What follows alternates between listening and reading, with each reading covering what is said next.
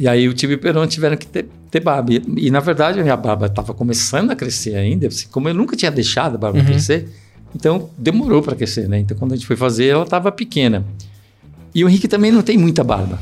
Então aquilo lá são pedacinhos de cabelo humano, é, cortado assim, em pedacinhos e colado com uma cola. Nossa, que aflição. Parecia assim que tinha 5 mil agulhas assim, na cara da gente.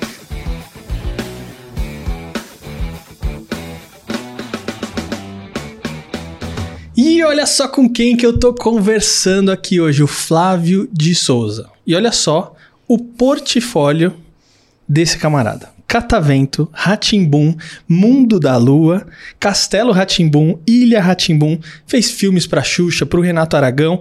E olha, tem alguns personagens que marcaram, pelo menos a minha história, né? o Tíbio, do Tíbio e Perônio, e o tio Dudu. Também trabalhou no Sai de Baixo também, né, Flávio? Sim, sim. Olha Estive só. Naquele hospício. Quanta coisa. E olha, ele tem mais de 60 livros publicados. Ele já tem mais livro publicado do que o Heroto Barbeiro.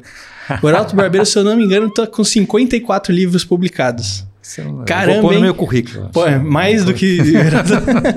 Flávio, obrigado por você ter aceitado vir aqui bater esse papo Imagina. comigo, viu?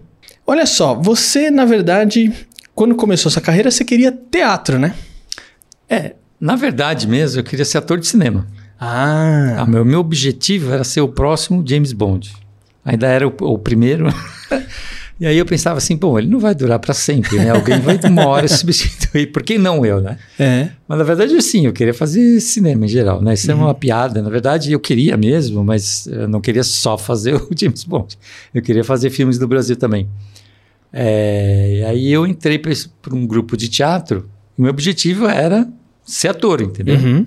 Inclusive, eu recebi até uma vez um convite para trabalhar de ator. Eu falei, não, no teatro eu não quero, eu quero fazer cinema.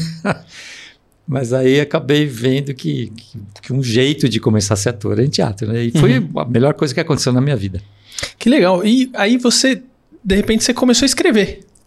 É, meio por acaso. Muita coisa na minha vida. Você não tinha a- esse dom da, da Ah, nossa, como eu Não. escrevo bem. Não, Ou Alguém chegou pra você, meu, você Não, escreve tão é, bem. Eu, eu ia você- bem em português, eu sabia Uhum. escrever bem. Uhum. É, porque eu lia muito, eu acho, talvez, né? E, mas eu queria ser ator.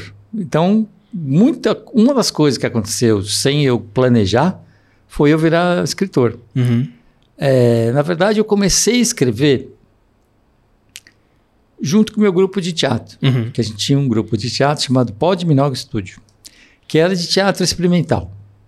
É, só que aí, em 77, a gente teve a oportunidade de apresentar profissionalmente uma peça que a gente ainda estava fazendo, né? Uhum. Assim, improvisando, fazendo. É, do Teatro de Arena, inclusive. Que naquela época estava chamando Eugênio Kuzner, agora ele voltou a chamar Teatro de Arena. E aí a gente teve que se profissionalizar. Então a gente tirou o DRT, fez toda aquela uma papelada, né? Para a gente poder apresentar uma peça profissionalmente. E a gente teve, como tinha censura prévia, a gente teve que escrever o texto pela primeira vez. E na verdade a gente escreveu mesmo, porque ainda não tinha peça, porque a gente estava, ainda faltava um mês para ficar pronto. E geralmente quando chegava assim, dois dias antes, a gente estava acabando ainda. Teve uma peça que de tarde, no dia da estreia, a gente ainda estava inventando como que ia acabar Nossa. a peça, entendeu? É, então a gente não ti- nu- nunca teve essa experiência. Só que a gente teve que sentar e escrever, porque tinha que ir um, um mês antes para Brasília, que era a central da censura, e aí voltava com coisas cortadas, ou às vezes totalmente proibida, né? Muitas peças foram proibidas. É, e aí tinha uma apresentação para dois censores, que geralmente eram duas senhoras, super boazinhas, geralmente. E então a gente teve que escrever esse texto para poder um mês depois estrear, né? Ser aprovado pra poder. Então a estrear. gente escreveu. Só que aí eu gostei de escrever. E aí comecei a escrever peças sozinho. E aí, antes de acabar uma, eu já tinha ideia para outra. É, acabei escrevendo várias peças. Que legal, que É, legal. Você né? mencionou também da parte de artes plásticas. Aham. Você é artista plástico, não é? Sim, eu desenho e Isso é pinto. pouca gente sabe disso, né? É, pouca gente. É porque eu sou, na verdade, mais escritor, né? Aham.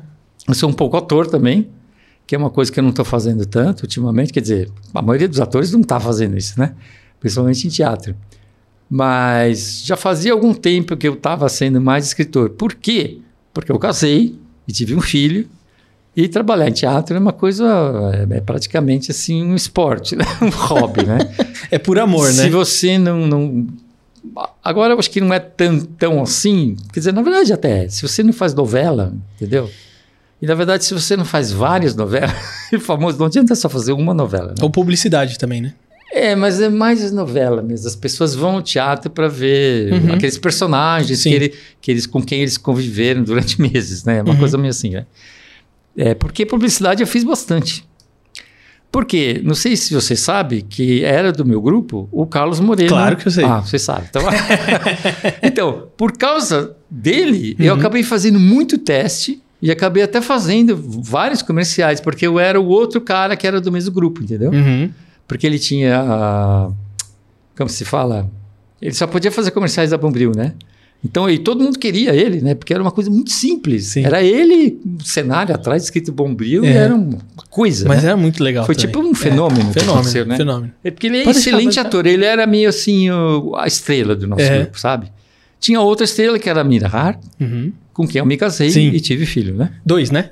Dois. E os dois participaram do Mundo da Lua, certo? Sim. Um no final, que é o bebê que Sim, nasce. né? exatamente.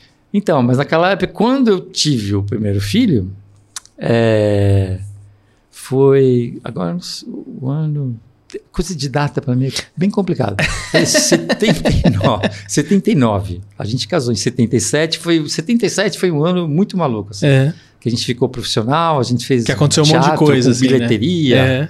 E a gente teve a primeira vez, assim, da entrevista, Uhum. vi- a gente virou artista, né? Que é uma coisa meio engraçada até, assim. E a gente casou, né? É, e aí eu precisei ganhar mais dinheiro, porque eu, eu fazia bastante teste por causa do Calins, né? Às vezes... Se bem que isso, às vezes, atrapalhava, porque eles ficavam esperando outro Carlos Moreno, e eu não sou o Carlos Moreno, Uhum. não tinha o talento dele, não tinha experiência e não tem o jeito dele, né? Eu sou diferente, né? É, mas ainda precisava uma coisa mais garantida, assim.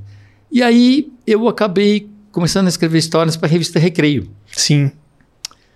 E, e deu certo. Eu descobri que eu podia escrever histórias. E foi uma coisa de escrever história para criança por acaso, entendeu? É, e você praticamente se especializou É, nessa área de, Então, de criança, não foi? Eu não escolhi isso. Isso que é maluco, porque as peças que eu, que eu já estava escrevendo não eram para criança. Eram peças para adulto. Inclusive, algumas eram bem pesadas. É, mas o que eu consegui fazer foi escrever essas histórias. E deu super certo, então acabei escrevendo várias. E aí, uma das histórias que, que eu comecei a escrever, porque começou a ficar muito grande e eu acabei transformando, começando a escrever uma peça. E aí teve um, um concurso, tinha uma associação que chamava Associação Apetige, eh, de Teatro Infanto Juvenil. E aí eles fizeram um tipo de um festival de leituras dramáticas, eh, que era uma coisa que eu não sabia que existia, que é um tipo de espetáculo que os atores leem um texto, né? Uhum. Então é só isso, os atores, pessoas lendo. Só que aí foi escolhido, a minha peça foi escolhida para participar, né? E, mas como eles tinham uma produção, eles acabaram fazendo uma coisa diferente. Os atores decoraram o texto. Só não tinha figurino, não tinha cenário e tal, mas foi a primeira vez que eu vi uma coisa que eu tinha escrito, né? Que foi uma sensação estranhíssima. Parecia que eu estava vendo um sonho, sabe? Assim, eu tinha sonhado. Uhum. Porque aquilo era, só, só existia dentro da minha cabeça, né? Uhum. Até aparecer ali, né? É, e aí eu, eu- virei escritor, meio assim por acaso, na verdade, porque eu não pretendia. Uhum. Porque por causa dessa leitura, meu pai ficou tão animado que ele falou que ele ia produzir a peça e que eu ia dirigir. Ele meio que decidiu isso. Eu falei, ah, tá bom. E aí, você. Como é que você chegou no catavento? Como Ah, é que então. você caiu no catavento? É, então. Porque eu também acho que foi assim. Foi outra coisa é, que eu não um dos- planejei. eu acredito que foi o primeiro trabalho assim que você fez de maneira de, de marcar assim o, o Brasil, né? Porque Sim. muita, pelo menos assim, da minha geração pra cá, porque se eu não tô enganado, o catavento é de 85. É, eu, Eu acho, que, nas- eu acho que acho que ele estreou em 86. Então, Será que é 86? 85? Não, é 85, você tem razão. Então, 86 foi o ano que eu nasci. Tá. Então, olha só, eu comecei, né, a assistir catavento, eu tinha 3, 4 anos. Aham. Olha só que louco. Nossa. Então, assim, é, você acompanhou toda essa geração, a minha geração. Pra... É, tem um pessoal que, que assistiu aqueles programas Porque, a assim, infância inteira. né? É, porque, ó, o que eu não assisti, Ilha Ratimbum.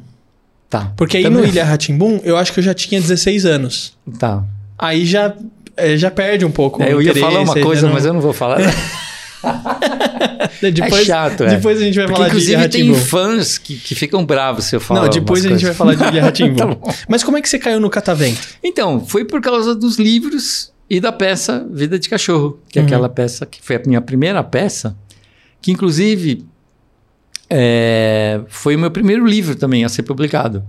Porque a peça depois foi, foi montada no Rio de Janeiro Uhum. por uma atriz muito legal, ela chama Angela de Castro. Atualmente ela mora em Londres Uhum. e ela é clown, que é palhaço, Palhaço. em inglês, né? Ela só faz palhaçada, né? E ela inclusive movimenta, ela tem, ela tem um festival de clown em Londres, Olha só. que só não teve esses dois anos por causa da pandemia. Agora Aham. provavelmente ela já está fazendo lá. Com espetáculos de clown da Europa inteira, Aham. uma coisa, e ela dá curso também de clown, ela virou um clown, né? Olha só. E ela já era, na verdade, na vida real, um clown. Uma pessoa assim, maravilhosa. E aí ela montou lá no Rio de Janeiro com outra direção, tudo. Eu só assisti bem depois que estreou. E aí ela ficava inventando. A peça ficou muito mais tempo em cartaz lá, porque ela ficava inventando coisas para promover a peça. E aí, quando ela não tinha mais o que inventar, ela conseguiu convencer duas amigas que tinham uma editora de livros para criança chamada Memórias Futuras, que não existe mais a fazer uma versão para livro da peça. E aí elas concordaram em fazer porque elas eh, puderam usar o fotolito do cartaz Uhum. da peça. Que, que eu vou explicar o que é um fotolito. É uma coisa do século passado, que no século XXI não existe mais, que eram assim quatro, fio, quatro filmes. Uhum. Para você fazer uma imagem colorida, tinha que ter o preto, Vermelho. o magenta, que é o vermelho, o azul e o amarelo, É. né? E aí e custava muito caro cada um desses coisas. Então, como elas economizaram esse dinheiro, elas acharam que valia a pena, entendeu? Então, aí eu tive uma semana para transformar de peça em livro e eu ilustrei também. O, o fotolito dá pra fazer um comparativo com o pessoal que produz camiseta. Ah, sim. Você já viu o pessoal fazendo tipo silk? Porque aí você Aham. tem telas, né? Sim. E aí cada cor tem uma tela É, diferente. é, aí você passa ah, amarelo, tal, não sei É. o quê.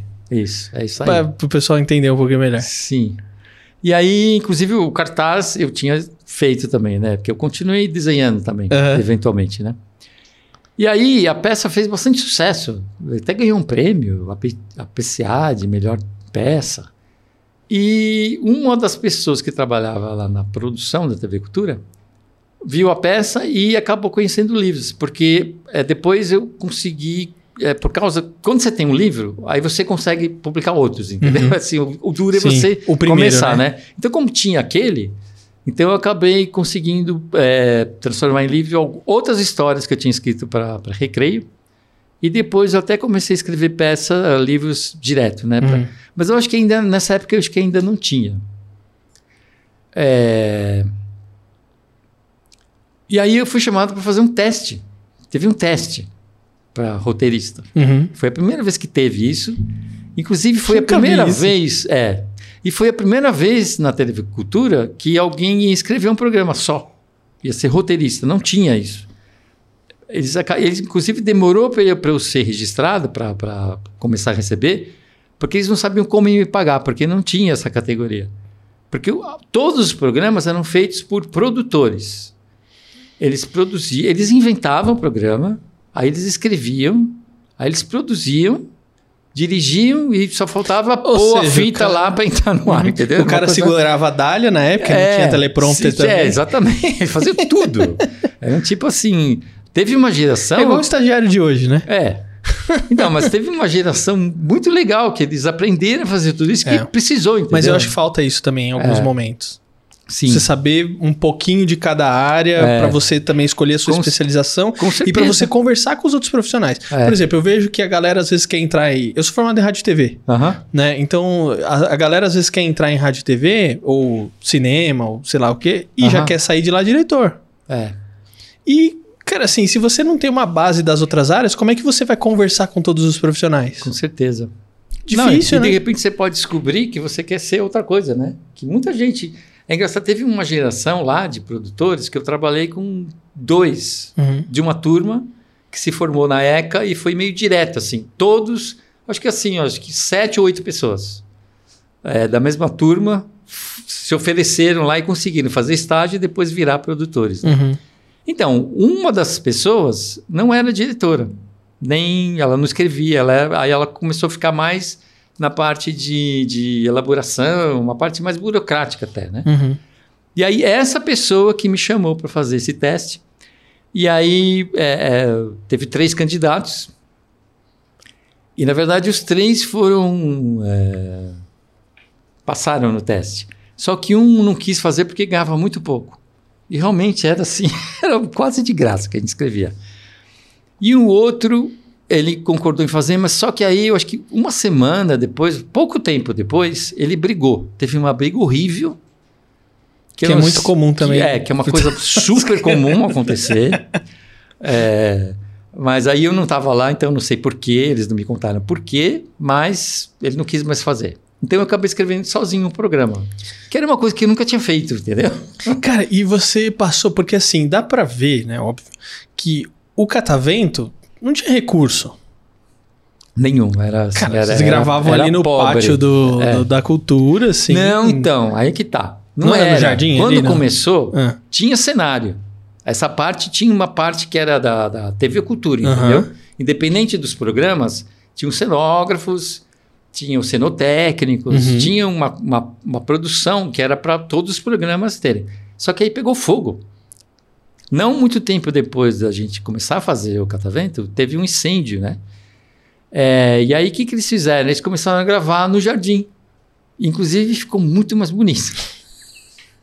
Não que os Então cenários fossem feios, mas. Foi um desastre bom, então, no final É, das contas. ficou mais leve, sabe? Porque tinha que muita era coisa muita- com criança, né? Era tão bonito assim. Sim. ver, E, o, e o Jardim da TV Cultura é lindo, Sim. né? E tem muitos lugares diferentes um do outro. E- então, então você passa de um programa que você não tinha recurso, e quando eu acho que quando você não tem recurso, você tem que ter uma criatividade muito maior, porque você, meu, o que, que eu vou fazer sem. Sim. Porque assim, quando você tem Era grana. um desafio bem você- grande. Você pira muito, quando você tem grana, você pira muito, e aí você também tem que dar um limite pra sua imaginação. Aham. É, mas quando você não tem nada, você, meu, o que, que a gente vai fazer para um negócio ficar legal? Não, foi um exercício absurdo. E, e aí você passa por isso, assim, né? Tipo, uma coisa sem recurso, aí quando você vai pro Ratimbum, você já tem mais recurso. É, o Ratimbum, ele é praticamente um primo rico do catavento, né? Uhum. É um catavento com bastante dinheiro. E a Mas- dinâmica é di- diferente É, também. né? totalmente, Porque mas... tanto que no catavento só tem lá triângulo, triângulo, triângulo, né? Né, Tinha é, muito então, mais isso então, do porque- que quando você vai pro Ratimbum, né? Mas no Ratimbum ainda tinha. Uhum, tinha. Porque ele era um programa que era de pré-escola Uhum. é, e tinha que seguir o currículo oficial da pré-escola da rede pública brasileira, entendeu? E tinha as pedagoga-chefe e suas assistentes, Uhum. e elas eram tipo polícia, assim, era Uhum. uma coisa... No catavento, como eu era sozinho, eu fiquei assim totalmente, tive que obedecer 100%, entendeu? Aham. No catavento, no Ratimbum, teve uma desobediência civil, assim, sabe? É, liderada pelo Fernando Meirelles, que era o diretor-geral. Porque, é, como a gente teve incentivo para fazer coisas maiores, mais malucas, né? Uhum. Porque tinha dinheiro, é, a gente começou a fazer uma coisa que era mais do que isso é vermelho, isso é triângulo, isso Sim. é perto, é longe, né? E aí o- os roteiros iam para ela e ela riscava tudo que não era exatamente o conteúdo pedagógico, escrevia desnecessário. Tudo riscado, assim, tudo que a gente se matava para inventar pela 15 quinta vez o que, que é vermelho, o que, que é perto, o que, que é longe, ela achava que era desnecessário. Aí o Fernando pegava um roteiro limpo e dava para as pessoas dirigirem, entendeu? Se bem que co- muita coisa eu escrevia ao contrário. Eu escrevia uma coisa e aí eu via onde que eu ia in- in- incluir, entendeu? Porque tinha que seguir lá. Cada programa tinha que ter tantos itens, né? Do currículo. E aí, conforme o que eu tinha inventado, eu punha um perto e longe, ou a menina tinha um laço vermelho. Dava uma desculpa, na verdade. né? Mas o catavento, deixa eu só contar uma coisa do catavento. Claro. Teve uma vez que eu inventei de ter uma banana, duas bananas, três bananas. Você não sabe o que foi para três bananas saírem da lanchonete da TV Cultura Putz, e chegaram até o estúdio. Foi assim, eu, eu brinco e falo que três pessoas tiveram que carimbar e assinar, não- não chegou a tanto, assim, mas teve, passou por acho que duas pessoas para provar, entendeu? Caramba. Era muito pobre mesmo o negócio, difícil. Isso é, é, é, eu acho que assim, por um lado é aquilo que eu tava comentando. Você aprende a trabalhar no pouco também, depois você Sim, tem uma questão é, de com trabalhar com certeza. muito recurso, mas também dá uma coisa assim, ai meu, que saco. E aí sempre quando vinha um trabalho novo, às vezes será, putz, será que vai ser igual aquele lá de novo? Não vai ser assim? É. Ah. mim, assim, como eu nunca tinha feito aquilo, Uhum. E, e a gente conseguiu até fazer umas coisas bem legais, né? Eu, fui- eu me divertia muito. Sim. Porque, assim, uma coisa que nunca tinha acontecido comigo, porque teatro leva, assim, é tipo, assim, quase uma, uma saga, né? Uhum. Desde que começa a inventar até o dia que estreia. Uhum. E televisão é imediatamente, né? Sim. Às vezes, assim, você inventa você leva o roteiro no dia, dois dias depois já está no ar, entendeu? Porque tudo precisa entrar no ar, né? Então, eu comecei a inventar umas coisas malucas, e aí eu já vi o que dava certo ou não. Porque logo já estava ali, entendeu? Então, eu tive uma oportunidade única. Muito né, grande. assim, É, de- e, cara, eu acho que assim, isso é uma coisa que. é Porque a gente tá conversando aqui, o que acontecia por trás que ninguém via, claro. Sim, lá. Né? Eu, quando criança, eu via ali o que tava passando na frente e eu achava Aham. aquilo fantástico. Sim. E eu acho até hoje, na verdade, fantástico. Mesmo assistindo, porque Aham. me dá uma coisa de nostalgia, entendeu? Sim, claro. Né? Por mais que eu fale assim, nossa, É. isso aqui é muito tosco, muito simples de fazer e tal. Mas não importa, porque É. aquilo se tornou tão legal pra Sim. mim na época É. que continua sendo legal até hoje, né? Então, e aí o programa ganhou um prêmio no Japão. Uhum. que é uma coisa super importante. Inclusive, é um festival super importante lá, né? Mas por que, que ganhou esse prêmio? Porque foi um episódio muito especial, que foi feito com os, com os figurinos de uma peça infantil que eu fiz, que meu pai produziu. A segunda peça que ele produziu minha. E, e os figurinos eram lindos, entendeu? Tinha um monte de coisa, assim, né? Então ficou uma coisa mais especial, né? Por isso que a gente acabou ganhando o prêmio. E o Mundo da Lua vem quando? Então, é Ele vem depois, junto ou não, é depois depois do? Ratimbum. Antes de acabar de gravar o Ratimbum, Tá. eu já tinha começado a escrever o Mundo da Lua. Mundo da foi, Lua. foi junto, assim. Tá. E por que que você... Porque assim, nos outros programas até então, você não tinha estado na frente das câmeras, né? No Catavento ou no Sim, Ratimbum. Não, no Ratimbum eu fiz várias coisas, sim. Sim. Olha só, é não- que não é, lembro, é então. tudo picado, né? Ah, era Eu uma... fiz. Tinha aquela senta que ela vem história? Sei. Eu fiz duas ou três. Ah, Tem uma que se passa no zoológico, não sei se você lembra. não lembro. É. Então, foi uma que foi muito divertido porque a gente foi até Eu o lembro zoológico. dos quadros, eu lembro do... Aham. ah, putz, esqueci o nome dele agora, que tava no Agora é Tarde, que ele fazia o... das meninas dançando na piscina lá. Bravo, meninas, bravo! Ah, tá. Oh, caramba. Ô, Anne, Marcelo. o Mansfield, isso. Marcelo O Messi. Mansfield, isso. Sim. A Anne, lembra de, de todos os nomes, ela sabe Que tudo. legal. Ela tem que me lembrar disso. É, Mas eu lembro dos quadros, né? Tá, então tinha a sim. Esfinge. É, então, eu, isso é, é- eu, é. eu vou lembrando dos quadros. Eu lembro como que abria o programa, que era os irmãos ali sentando na frente, não sei o quê. papá. Lembro da abertura, que era um processo da máquina de Hope Goldberg. Sim, sim. Né? Então, essas já tinha eu um lembro. ratinho, né? Mas é, já tinha o ratinho. Só que eu não lembro, às vezes, algumas. Ah, É, tal então, mas personagem. é porque tal, eu não fiz nenhum não desses personagens fixos. Eu só Uhum. fiz personagens que apareceram uma vez só, né? Uhum. Das histórias do Senta que lá vem história. Então você já tinha aparecido. No Catavento Já. você apareceu também? Não. Tá, então você apareceu no Ratimbum e aí depois, e no Mundo da Lua? Como é, por que, que você foi seu tio? Então, tipo assim, é- pô, eu é- tô escrevendo é, um é negócio uma coisa aqui que eu não- muito, muito legal. É, teve, teve duas fases no Mundo da Lua, não sei se você sabe disso. Não. É, então. É, teve uma primeira fase Hum. que era mais pobre. Eles moravam num apartamento. é, Mas isso não foi pro ar. Não, Ah, tá. Mas a gente chegou a escrever Tá, bastante entendi, roteiros. entendi, entendi. A Cláudia Dalla Verde escreveu junto comigo, ela disse que são 40, que a gente escreveu 40, mas não foi. Tá. Foi tipo uns 20, assim. Tá. E eles gravaram, acho que quatro, cinco. E aí teve uma confusão lá. E, e acabou, eles, eles não aprovaram. Mas era com um Aqueles- elenco que. Quase inteiro. Uau. Quase já. Já tinha o Fagundes, não tinha o Gianfrancesco Guarnieri, Aham. nem a Laura Cardoso. Aham. Mas tinha a Etty Fraser, que ia ser a avó, que era a mãe da Mira, que inclusive elas eram parecidas, né? As Uhum. duas eram ruivas e tal. Uhum. É, mas aí depois ela não pôde fazer. Então entrou a Liana Duval no, no lugar. Mas tinha várias coisas assim, é- era mais pobre. Eles eram. E era meio assim. não tinha os dois andares, entendeu? Porque era um apartamento. Ah, e aquela né? casa é, muito aquela legal. Casa, então, e aí a casa teve um upgrade, Uhum. porque tinha uma verba que era da Fiesp, né? Que foi o patrocínio, mas eles acabaram conseguindo mais algum dinheiro lá, que eu não sei direito de onde foi, mas teve a ver com o diretor de arte, que acabou fazendo a direção de arte, que ia dirigir, inclusive. Ele chegou, o piloto, o primeiro episódio, foi ele que dirigiu. Mas ele acabou sendo substituído por um diretor de televisão, porque tinha que fazer muita cena é, por semana, né? E ele não ia dar conta, entendeu? Porque ele ele estava fazendo cinema, né? O primeiro episódio, inclusive, é muito especial por causa disso, porque foi filmado, acho que, sei lá, 15 dias para fazer um episódio, e na verdade tinha que fazer dois por semana, entendeu?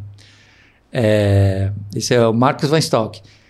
E ele foi responsável por esse upgrade. Então ele mudou para uma casa, é, e aí chamou uma figurinista de comercial, porque ele era diretor de arte de comerciais e de filmes também. Ele fez a direção de arte do. Eles não usam black tie. Uhum. É, e aí ele meio que cismou que tinha que ele, ele queria que o elenco todo fossem parentes. Tivesse gente que fosse parente, mesmo que não fosse assim o filho e, e- e mãe ou pai. Ele, ele tentou isso, mas na verdade foi só a minha família mesmo que. Então por isso que o Leonardo, que era o meu filho Uhum. menor que faz Ele fez o, primo, Diego né? de Los Era o primo, certo? É, É. o primo rico. É, ele nunca tinha trabalhado de ator. Mas aí falaram, você não tem um filho? Tem. Aí foi lá, fez o teste, eles aprovaram, porque era engraçado, né? E ele era acostumadíssimo com isso, porque gente- ele pegou o meu segundo filho, não, tem tanto, não teve tanto isso, porque Uhum. a gente parou, meio parou de fazer teatro direto. O Leonardo, para ele, era a coisa mais normal. A casa tá revirada, a Mira fazendo figurino aqui, eu ensaiando uma peça ali, pintando telão, fazer boneco, né? Então, para ele ir lá e fazer teatro era coisa mais normal, porque ele, inclusive, ia assistir bastante a gente. É, E aí eu entrei porque eu era parente da Mira, entendeu? E pai do Leonardo, né? Apesar da gente ser de três famílias diferentes, né? É, Então, por isso. Que Ele legal. sabia que eu era ator, né? Uhum. Acho que ele já tinha visto alguma das coisas do Ratimbu. Uhum. Aí ele achou que eu ia fazer bem, então. Então, por isso que eu acabei E- entrando. E pro Tibio e Perônio, uma coisa às vezes acaba puxando a outra. Então, não, isso foi o Karl Hamburger que achou que eu e o Henrique Stroitner, que é o Aham. Perônio, né? Que a gente era muito parecido e que ia dar super certo. Eu falei, ah, claro, tudo bem, né? Vamos testar, Na né? verdade, assim, a gente é exatamente do mesmo tamanho. Tá. É muito engraçado isso, exatamente. E os dois têm nariz grande e queixo pontudo, deu certo, né? É, se bem que tem uma coisa que eu, eu acho que eu nunca, as pessoas não sabem também que teve uma fase que a gente ia usar uma máscara pra gente ser igual. gêmeo. Mas eu não sabia, não. Eu falei, mas se for usar máscara, não precisa ser eu, né? Mas se a é- gente está é- fazendo gêmeo, que a gente é Isso, parecido, é, pode ser qualquer pessoa. bem, o jeito também, porque os dois eram atores de teatro sim, e tal, sim, né? sim. Mas aí eu tenho claustrofobia. Eu não, eu não, eu não vou poder. Falei, eu não vou ficar um dia inteiro com máscara que eu vou arrancar, vai ser, não vai dar certo. E aí eles acabaram inventando o Gardim, que era o, meio que o diretor de arte, assim, que Aham. criou todo o visual de todos os personagens principais, ele que inventou assim tudo, do cabelo até o, pé, né? Eu acho que o fato de ter algumas diferenças entre vocês também é, dá um charme pros personagens, Não, sabe? com certeza, mas o, o impressionante é que 99% das pessoas acham que a gente é irmão gêmeo. Ou então acham que eu fiz os dois papéis. Porque olhando assim, as pessoas acham que é igual, entendeu? Isso é muito engraçado. Que louco Porque isso. é tão igual a roupa Uhum. E a gente tem um jeito parecido. Porque, na verdade, e, e tem um segredo isso. Por que, que a gente faz tão parecido? Porque eu fazia e o Henrique fazia igual. Porque ele, além de tudo, além de ser ator e, e jogador de futebol, ele era bailarino também. Olha só, É, que loucura isso. É. Então ele tinha Nunca muita imaginar. facilidade de fazer coisas com o corpo, né? Aham. E a gente não ensaiou, a gente mal combinou o que a gente ia fazer. A única coisa que a gente combinou foi aquele olá, olá. Aqui é a única marca coisa. registrada. de- É. E a gente decorou o texto e fomos gravando, começando a gravar, porque teve que fazer tudo em duas semanas. Porque eu ia começar a ensaiar uma peça de ator e eu ia ensaiar de tarde e de noite. Uhum, E não ia dar para gravar só de manhã, né? uhum. Então eu tive 15 dias para fazer. Assim, aí depois a diretora não, não quis mais. Falou: não, até tal dia tudo bem, depois você não pode mais fazer de tarde. E é por isso que eles têm barba.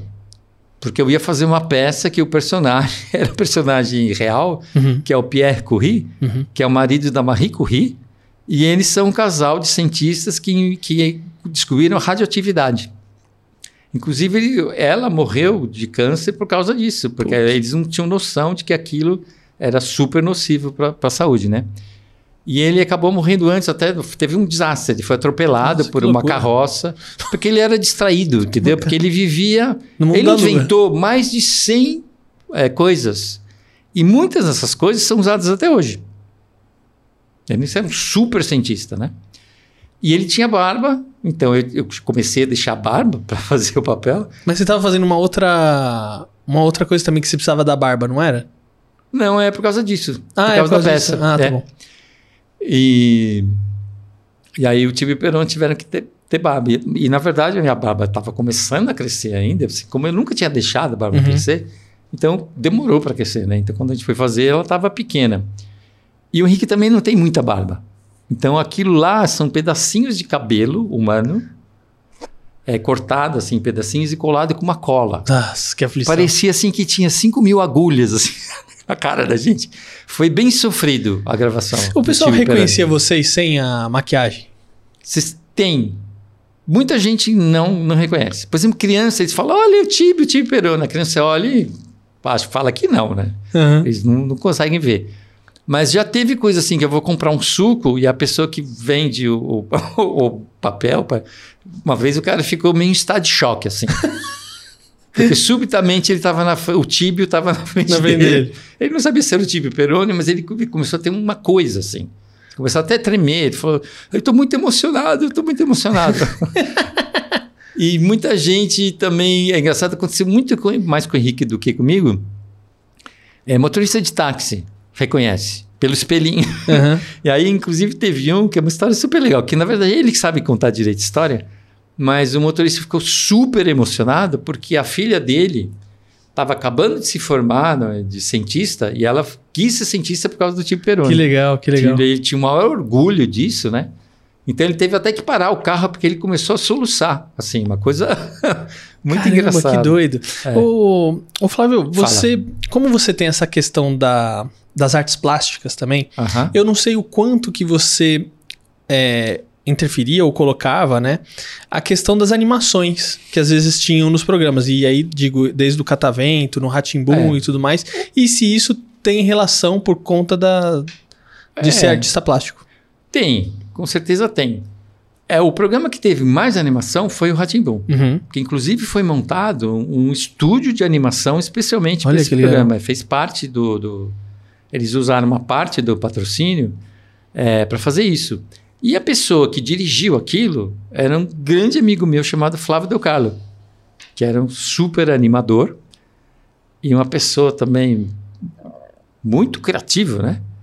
É, e eu tinha, eu, como gente era super amigo, teve várias coisas que a gente trocou, entendeu? Ele falava, ah, que, escreve aí uma coisa que acontece isso, entendeu? E teve muitas coisas que, que eles fizeram sozinhos.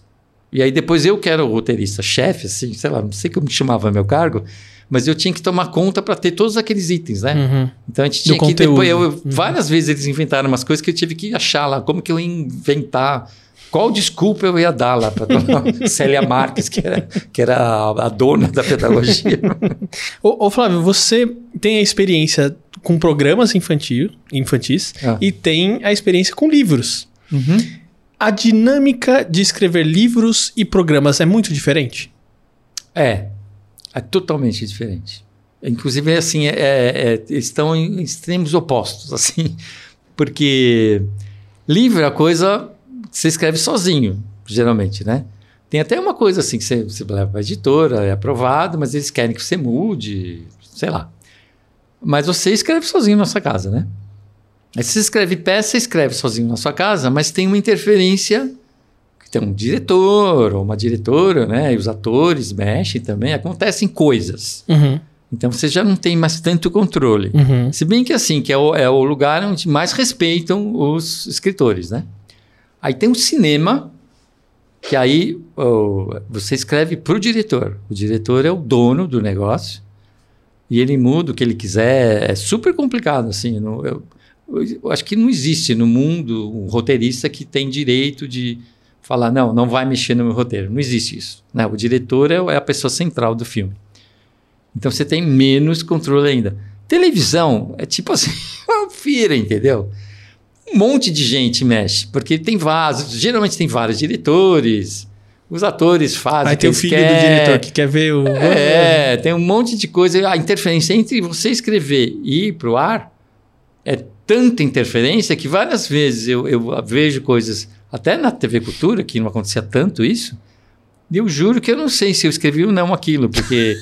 é tão diferente. No Ratimbum começou a ficar assim melhor. Tem várias coisas que eles, eles melhoraram. Eu inventei de um jeito que eu inventei praticamente todos os personagens é, fixos Uhum. do Ratimbum. Uhum. Mas quase todos foram transformados em outra coisa. Por exemplo, a Esfinge era um, tipo um, um apresentador de televisão, tipo Uhum. o Silvio Santos, assim, Uhum. entendeu? Que era para ser engraçado, era uma versão mais engraçada do que o Silvio Santos. Mas o Fernando transformou numa, numa esfinge que é o máximo, né? É. Porque tem aquele cenário. Não, é muito tal, legal. e o fato de perguntar. Tem tudo a ver uma coisa com a outra, né? E, mas assim, a primeira vez que realmente eu assisti uma coisa que eu, eu não fiquei com desgosto foi o primeiro episódio do, do, do, Ca- do Castelo Ratibu. Que eu não, vi, eu não tinha visto nada. E sempre, quando eu assistia, eu já me preparava assim, para ter uma decepção muito grande. E aí eu me preparei bastante, mas fiquei. Nossa, fiquei. eh, Tanto que tem muita coisa que, na verdade, você nem assiste porque você tem raiva, né? Que você tem vontade Sim. de voltar e falar, Com não, certeza. faça isso, né? É. Principalmente você comentou um episódio do Mundo da Lua, que é Sim. aquele que ele aprende matemática. É, Que, na verdade, Esse é, o- esse é o maior desgosto A da minha ideia vida. era que fosse o Lucas adulto, né? Adulto. E não ele com bigode ali, tipo, meu, nada a ver isso. Não, aí. é, e, e- e eles não aparecerem juntos, né? Uhum. O legal era ele vir do futuro e convencer. Mas e aí quando chega o Ilha Ratimbom? Ah. O Ilha Ratimbom, você Uhum. já tem um. Já é diferente daquilo, o que você fazia, da, o que ia pra tela? Não. Também a mesma, ainda a mesma, coisa. Eu tive mais controle, Uhum. É, porque eu inventei Eu, sozinho. eu não sei nada de Ilha Ratimbom. Tá. Não sei Tudo bem. absolutamente nada. Não sei nome de personagem. não sei- eu sei a É. música do começo. Só. Tá, Ilha isso é- Só. É. Não sei mais nada. Principalmente E aí- eu acho que até por causa da, da É, minha ele- idade. eles são quando- Quem assistiu eh, conhece porque são muito poucos Uhum. personagens, na verdade. Porque eles são sozinhos naquela ilha, tem mais alguns personagens, mas não. Mas ele, ele também não teve. Não foi um programa que teve a quantidade de recurso financeiro igual o Castelo Ratimbom. Teve. Teve. Não sei se foi tanto, Tanto quanto o Castelo, mas foi, foi quase, porque Uhum. foi um patrocínio bem grande. É, o cenário era maravilhoso. Quando eu vi o cenário, eu falei, nossa, isso aqui vai ser a melhor coisa que eu fiz na minha vida. Então, você diria que o Castelo Ratimbom foi o, foi o ápice. Ah, sim, com certeza.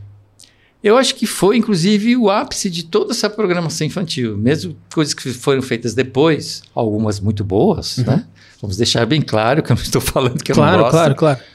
Mas realmente foi o ápice, porque foi um foi vindo depois do outro, entendeu? Então tem muita gente que participou de todos. Na verdade, poucas pessoas. Mas várias participaram de dois, ou de. Né? É, foi, foi sendo formado um bolo, assim, sabe? Uhum, Na verdade, tem bastante gente, sim, porque tinha o pessoal da TV Cultura. uhum. É, cenógrafos e figurinistas não. Mas, por exemplo, o, o, o, figurinista do, do, do, do Ratimbum é o mesmo do Castelo Ratimbum, entendeu?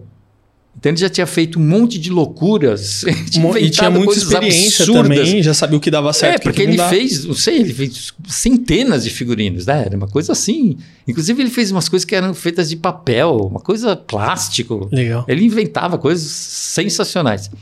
Eu acho que essa parte do Ratimbum eu gosto mais. Uhum. Porque tem essa coisa experimental, né? De fazer coisas que nunca tinham sido feitas e que deram muito certo. Algumas não deram tão, tão certo, né? E o castelo é mais controlado. Uhum. Mas É tipo assim, é como se fo- foi melhorando, entendeu? Uhum. Tem uma coisa que eu percebo assim dentro da televisão é que tudo é muito pra ontem, né? Sim. Flávio, você tem esse texto aqui? Ah, pra É. quando que é? Ah, tem que estar amanhã, não sei o quê. Então, né? uma diferença da TV Cultura é que não era assim. Hum. Acho que continua não sendo. Não tinha uma pressão assim pra. Não, porque Ah, não tinha uma data para estrear, porque não tinha uma coisa comercial, né? Em TV comercial, tudo é dinheiro. Cada segundo custa X, entendeu? E se não estreia no dia, perde aquele X de todo aquele tempo, entendeu? Então não pode demorar, não pode atrasar. Uhum. E tem toda uma programação, né? E na TV Cultura, não. Aquilo podia ser mudado, principalmente naquela época, né? Não sei como que é agora, mas é, a gente teve muito tempo. Inclusive, o Castelo Ratimbum foi um que a gente ficou inventando. Eu, eu, sabe, eu não tenho, porque eu, passou muito tempo, eu não tenho mais noção de quanto tempo a gente ficou inventando, mas foram alguns meses. Eu não sei se foi de março a dezembro, eu sei que terminou em dezembro Isso só de de escrever. 93. Não, só de inventar, na verdade. Tá, e ia começar a escrever. hein? Porque a gente ia fazer, na verdade, o Ratimbum 2. Uhum. Não sei se você sabe, Sim, você sei. sabe disso. Sei. Né? Então, a gente teve a primeira fase que a gente ficou inventando coisas para entrar no lugar do, do Ratimbum 2, né? que ia ser uma, uma refilmagem do Ratimbum. E depois eles decidiram fazer um, um programa novo, totalmente novo, então a gente acabou tendo mais essa parte que a gente inventou especialmente para ser o Castelo Ratimbum, né? Então a gente ficou, imagina, meses inventando. Se bem que na Globo, por exemplo, mesmo novela, o cara fica meses inventando, é que depois vira uma maratona que só acaba no dia que faz o último, né? E no, no Castelo Ratimbum, não. Por exemplo, quando estreou, ainda faltava metade para gravar, mas já tinha metade pronta. O Mundo da Lua, mesma coisa. Não, o Mundo da Lua não. O Mundo da Lua, por isso que estreou no domingo, que era semanal. Aí depois, quando tinha já, acho que o 10, aí a Beth Carmona, que era a, que foi a diretora de produção do Mundo da Lua e que era a, eu nunca sei o nome daquele cargo, da pessoa que cuida de toda a programação. Acho que é direção de produção, sei lá. A pessoa que decide que programa vai entrar e que horas, né? Uhum. É, Aí ela falou: não, vou experimentar pôr diário. E aí que deu certo. E foi na primeira semana. Foi uma loucura assim que aconteceu. Eu, a gente não tinha. Mesmo o Ratimbum, que, que deu muito certo, não teve a audiência que teve o, o, o Mundo da Lua. O Mundo da Lua realmente assim foi o primeiro programa da TV, eu acho que de toda a história da TV Cultura, que teve audiência de dois dígitos. Que eu acho que deu 12, teve um dia que deu 14, entendeu? No horário nobre, isso que foi a loucura. Que era assim, eu acho que estava tendo as novelas da Sete, dos dois canais né, principais. É que a novela não era infantil, né? Também tem isso. É, eu acho que naquela época estavam muito pesadas as novelas, porque tinha diminuído a censura. E eles estavam aproveitando, entendeu? Que podia falar de sexo, podia ter violência. Tava muito pesado. Inclusive, até uma coisa que o, que o Fagundes, ele- enquanto ele estava fazendo o pai eu bonzinho do Mundo da Lua, ele estava fazendo aquele crápula Uhum. Que era o personagem principal do dono do mundo, que inclusive tinha até essa coisa de mundo, né? Nos dois nomes tinha mundo. Mundo. E até assim, a novela dele não era para criança ver, né?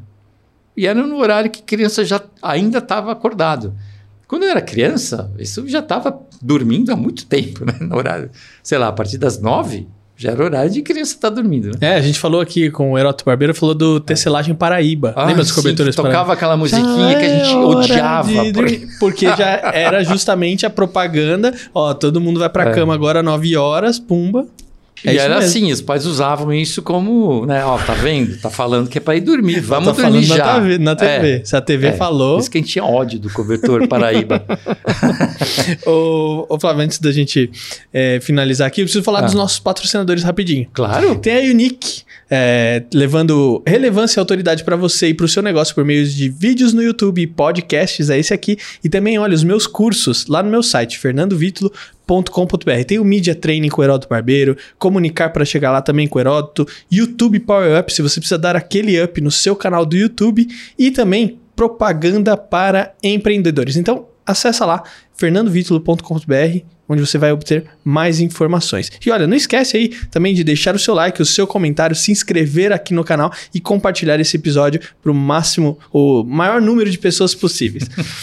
Ô Flávio, mas uma coisa que eu sempre comento com a minha esposa, né? Ah. Fala assim, meu, já pensou se a gente tivesse tido a oportunidade de participar de um, de um trabalho igual esses, né? Pra Aham. falar assim, não, eu tenho no currículo ali, eu participei do Mundo da Lua, Castelo Time, porque é uma coisa que marcou tanto a gente, Sim. que às vezes a gente fala assim, pô, como eu queria ter feito algo, algo legal, algo assim Aham. tão bacana. Porque É. assim, a gente tá conversando aqui de muitas coisas que aconteciam por trás das câmeras, mas a gente mesmo é, não via, né? A gente não tinha essa, Aham. essa percepção, né? A gente via aquele produto final e a gente achava é, maravilhoso.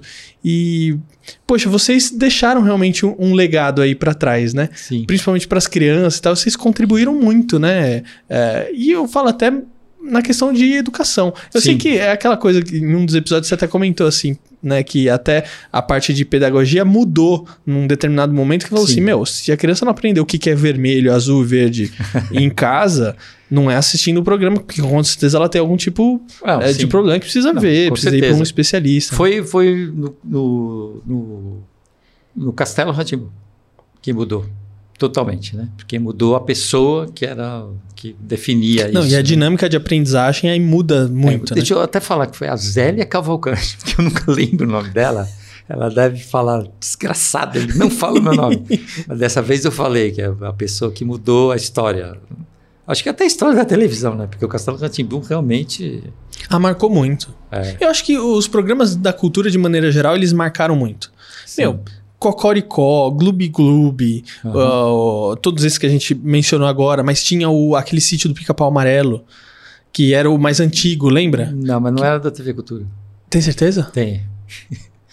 Tem, porque, Passava porque eu assistia, então? né? Passava na TV Tupi, que não, depois não, deixou mas de TV existir, Tupi não era minha época. e depois teve na Bandeirantes. Ah, então era Bandeirantes. É, Bandeirantes. Porque não tô falando aquele da Globo, de depois a Globo Não, fez um novo. Não, o que teve Ah, não, fora Band? da TV Tupi cultura. foi... Putz, então viajei. Não, não, Mas era a Bandeirantes. Cocor- Então, gente, ó. esquece isso que eu falei. Não era na cultura, tá vendo? Mas era muito Mas bom. esquece. Era muito bom. Mas aí você tinha o Cocoricó. Cocoricó eu acertei, hein, gente? Sim, acertou. É, tinha vários outros desenhinhos que passavam ali no meio da programação, pô, que eram sensacionais. E É. que eu acho que um pouco disso acabou se perdendo. Até mesmo porque hoje você não pode mais fazer propaganda pra criança. Sim. E aí você acaba não trazendo Não, investidor. é por isso e que não tem mais perde, programa né? infantil na TV aberta, né?